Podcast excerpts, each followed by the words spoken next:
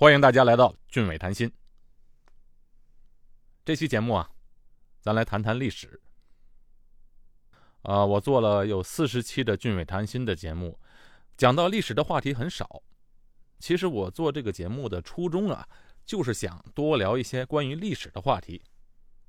那么我今天就开始啊。呃，陆陆续续给大家讲一些历史话题，当然这些历史话题是跟新加坡有关系的。好，今天开始就给大家讲一些历史故事。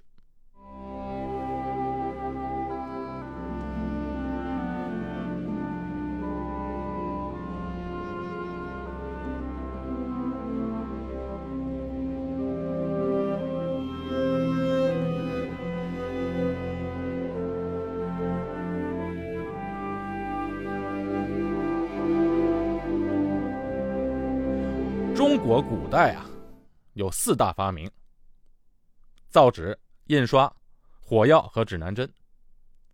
这些呢，让全世界的华人都引以为豪，展现了中华民族的智慧。我们这一代人呢，从小一直就听我们自己宣扬四大发明，但其实这四大发明啊，不是中国人自己提出来的。最早提出这个观点的是英国的哲学家培根。不过那时候啊，他提出的观点是中国的三大发明。哪三大发明呢？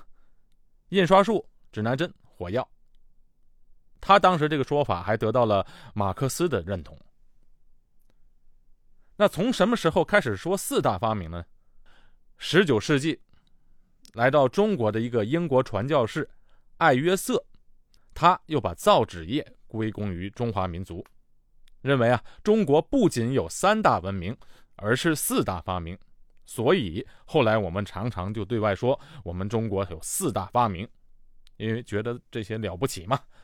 这四样东西大大影响了人类文明的发展，没有我们的四大发明，哪里会有西方文明？哎，今天讲的四大发明和新加坡有什么关系呢？您别着急，咱慢慢往下听。虽然四大发明的观点是由西方人提出来的，但是现在人家西方国家也开始不这么认为了。好多学者啊，包括中国的很多学者都觉得，其实这几样东西啊，不是中国人最早发明的，或者说呢，中国的这些发明并没有促成人类的进步。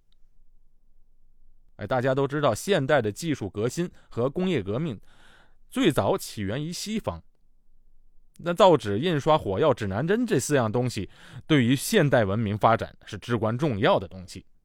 但是，除了造纸之外，到今天还没有发现确凿的证据来证明这些发明是从中国传到西方的。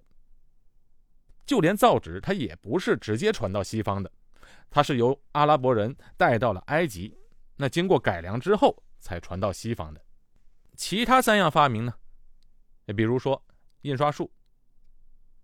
历史记载说，毕生发明了活字印刷，但是从宋朝一直到晚清年间，中国所有的印刷品啊都是雕版印刷，并没有运用活字印刷。中国后来使用的汉字活字印刷术啊。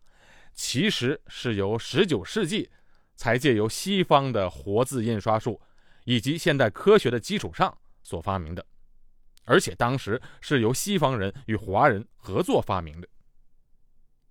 中国发明的活字印刷和后来的现代印刷术其实没有什么关系，它并不是现代印刷术的前身。真正现代印刷术的前身是德国人古登堡在13世纪时。发明的古登堡活字印刷术，这种印刷术才是现代印刷术的基础。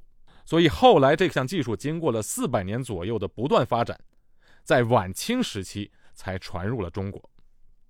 那再来说火药，哎，你可别以为现代的炸药是由中国人发明的，不是。四大发明中提到的火药，它是黑火药。黑火药的出现其实很偶然。一开始是由道士们那炼就长生不老丹药时候，偶然把这个硫磺、木炭和硝石放在一起，所以产生了化学作用，引起了小爆炸。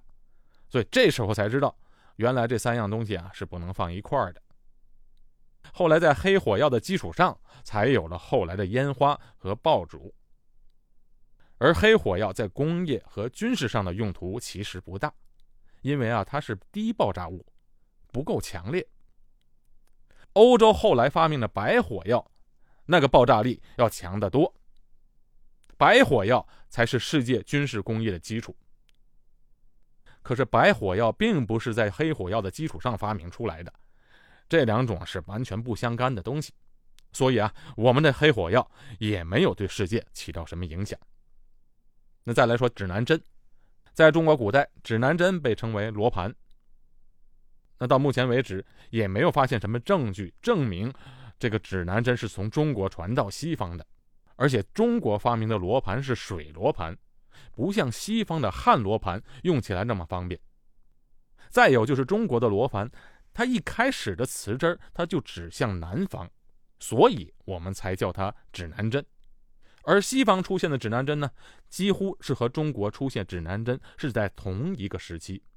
但是西方的指南针从一开始它就是指向北方的。另外，欧洲最出现的罗盘只有十六个方位标示，少于同时期中国的二十四个。所以这些证据加一块就表明啊，中西方应该是在同一时期各自独立发明指南针的。啊，虽然我们发明了指南针，可是啊，并没有善加利用，因为经过了几百上千年的闭关锁国。除了郑和下西洋的那一段时期，中国啊没有出现欧洲国家后来开始的航海贸易。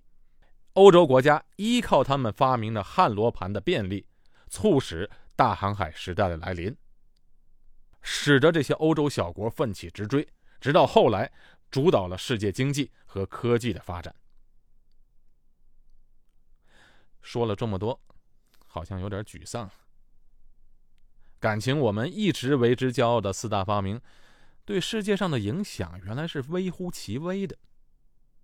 用现代的话来说啊，这四大发明的知识产权没有好好的被利用，光有个产品雏形，没有继续进行研究迭代，没有形成一个有商业价值的产品。可是，在四大发明之外，中国啊有一样东西是非常牛的。而且是非常具有商业价值的一个产品。从某种程度来讲，这个产品啊，促成了欧洲大航海时代的来临。因为有了这个重要的商品，开启了东西方贸易的往来。这个产品是什么呢？它就是丝绸。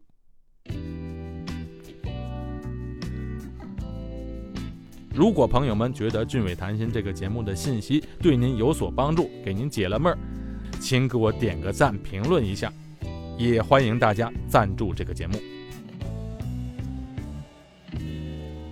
丝绸这个东西太牛了，我们今天用的奢侈品啊，大多是从欧洲来的。可当年的欧洲人啊，可是要从中国来进口奢侈品的。丝绸出现在欧洲的时候，简直就是当时的名门贵族用来炫耀的奇珍异宝一样，引领了当时的欧洲的时尚潮流。现在你看，流行的奢侈品都是欧洲的各类的时装品牌、各类的名牌包包、美国的苹果手机什么的，这些东西加一块都不能和当年的丝绸同日而语。而且你看现在的名牌包包，它顶多能流行几年，一旦你发现满大街的人背的都是同款包包，马上这个品牌就会被抛弃。苹果手机只要两年没更新，就没人买了。可当年的丝绸在欧洲流行，可是经久不衰的，流行了足足几百年。这数百年来，丝绸的技术一直是被中国牢牢的垄断着。丝绸在古时候的欧洲有多贵呢？我跟您说啊，曾经有一段时期，丝绸和黄金的价格是一样的，多少重量的黄金就买多少重量的丝绸。那现在我们把苹果手机上上去摇摇分量，能换成同样重量的黄金吗？还不可能吧！当年的罗马人就是用这个价钱来买丝绸的。在欧洲罗马帝国的繁荣时期，罗马人简直为丝绸而发狂，拥有一件中国的丝绸制品是每一个罗马上层人士梦寐以求的事儿，普通人想都不敢想。罗马人是对丝绸又爱又恨，爱的是它如此的轻盈、精细、巧夺天工；恨的是啊，它的价格是太贵了。来自中国的丝绸几乎掏空了罗马人的国库。罗马人的贵重金属啊，大部分被用来购买中国的丝绸。有一段时期，罗马教皇甚至明令禁止人们购买丝绸，以避免国家经济被搞崩溃。你看到了吗？这个产品太厉害了。当年的丝绸因为它的价格昂贵，所以啊，不仅仅被当作商品，好长一段时期以来，它是可以直接用来当做货币使用的。哎，这里有一个证据可以证明。在古代的丝绸之路上，哎，我们现在说的一带一路，就是指陆地上的丝绸之路和海上的丝绸之路。新加坡是处在海上丝绸之路的重要地理位置。考古学家们在陆地上的丝绸之路发掘了大量的文物，其中就包括了很多的古钱币，有罗马帝国和拜占庭王国的金币，还有中亚各国的钱币，都曾经被挖掘出来过。但是，唯独中国的钱币几乎没有，就连在欧洲国家的土地上出土的中国古代货币都很少。这说明啊，当年的丝绸是跟黄金、白银一样，直接可以当做货币来使用的。对当时的而言，丝绸就是货币本身，而且还是硬通货。丝绸在中国不仅可以用来支付士兵的薪水。等大宗商品的支出，那中国用丝绸购买什么呢？主要是购买草原部落的畜牧产品，好像牛啊、马呀什么的，这些东西在中原地区比较少。而草原人呢，则沿着丝绸之路，将这些丝绸向西贩卖输出。但是，丝绸贸易虽然很火热，赚取了巨额财富的却不是中国人。那是谁呢？是中间商。谁是中间商人呢？就是波斯人。自从汉武帝派出张骞，历尽艰辛出使西域，连接了西汉与西域以及更西方的国家的联系后，从中国北方一直延伸到古罗马帝国的丝绸之路的贸易就繁荣起来了。汉朝的丝绸啊，远销到欧洲的古摩拉地区，但主要。不是中原商人卖的丝绸，绝大部分的丝绸都是由外国商人从中国采购，然后一段路一段路的接力运输到西方的。司马迁的《史记》就记载，西北各国使者成批来到，络绎不绝，很多啊都是来做贸易，甚至欧洲马其顿的商人也曾经穿越西亚、中亚，越过塔里木盆地，不远万里的来到中国采购丝绸，卖到西方去。在这个整个的贸易过程当中，中间商截留了非常可观的贸易利润，而作为丝绸产地的中国，得到的贸易利润并不太多。哎，提起贸易，大家都知道，新加坡这个地方的兴起和繁荣，是东西方海上贸易的必经之路。贸易中间商自古以来就能赚大钱，这赚钱啊，说难不难，说容易也不容易，只要存在信息不对称的领域。都是中间商发财的好机会，比如说我们现在有的中介、房屋中介啊、婚姻中介、劳务中介、保姆中介，就是利用双方的信息不对称赚钱的。其实严格的来说，所有的商人都是中间商，做买卖嘛，一买一卖，自己不生产东西。中国自古以来，它就存在轻商的传统，认为商人唯利是图，也不鼓励经商。但是无利不起早，这些阿拉伯人不辞辛苦的来回在中国和欧洲之间折腾，就是为了做买卖赚钱。想赚钱这个原动力推进了东西方贸易的发展。我们华人在经商这方面啊是后知后觉的，是落后于当年的阿拉伯人，大把大把的财富让他们给赚了。那作为丝绸的发源地和制造者。